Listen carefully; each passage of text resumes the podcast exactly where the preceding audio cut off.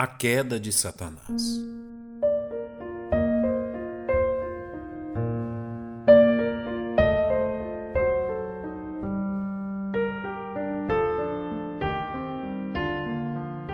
Somos informados pela palavra de Deus não somente da existência de Satanás, como também de sua criação.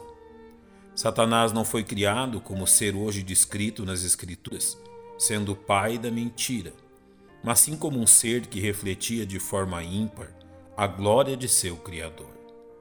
A Bíblia nos declara a causa da queda de Satanás e faremos bem em observá-la. O texto de Ezequiel 28 termina nos relatando a razão pela qual o pecado, tal qual o conhecemos, teve início no coração deste ser angelical. Elevou-se o teu coração por causa da tua formosura corrompeste a tua sabedoria por causa do teu resplendor. O texto de Ezequiel 28 termina nos relatando a razão pela qual o pecado, tal qual o conhecemos, teve início no coração deste ser angelical. Elevou-se o teu coração por causa da tua formosura. Corrompeste a tua sabedoria por causa do teu resplendor. Por terra te lancei, diante dos reis te pus, para que olhem para ti.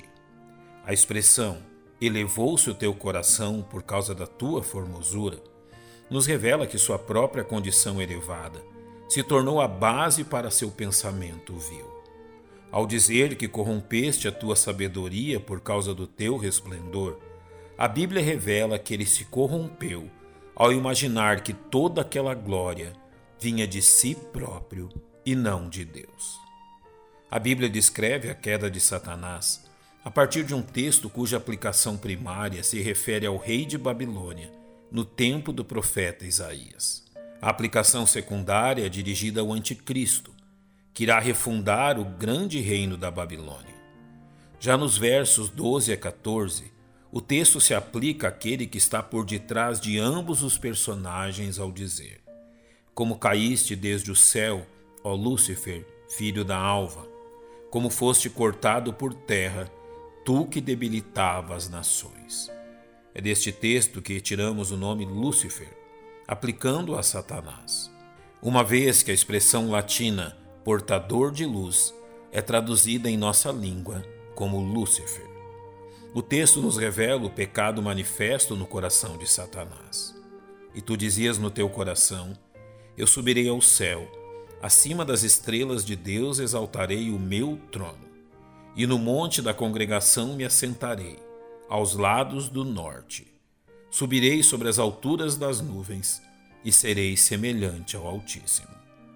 O pecado fez nascer no coração de Satanás maus desígnios, como o de invadir a habitação de Deus a fim de dominá-lo. Ao dizer, acima das estrelas de Deus exaltarei o meu trono, a Bíblia nos revela que Satanás possui um trono e que deseja exaltá-lo acima do trono de Deus. A referência às estrelas apontam para os milhares de anjos de Deus que Satanás pretendia dominar. Sabemos que em sua rebelião ele levou consigo um terço das estrelas do céu.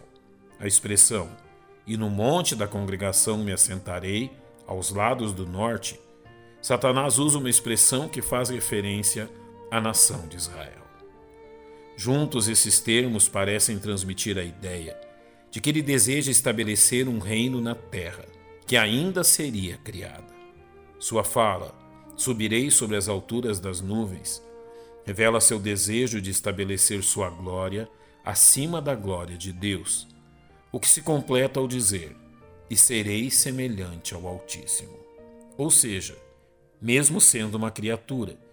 Ele deseja tomar o lugar de Deus. Ele não pode criar um reino para si, então decide tentar tomar o reino que pertence a Deus. Deste momento em diante, a história tem registrado a tentativa de Satanás de cumprir seu plano. Deus tem permitido que ele o desenvolva a fim de demonstrar que nenhuma criatura pode ser semelhante a ele. Porém, o pecado tem enganado de tal forma Satanás que ele pensa que isto é possível. Que tenhamos cuidado para que não sejamos enganados da mesma forma.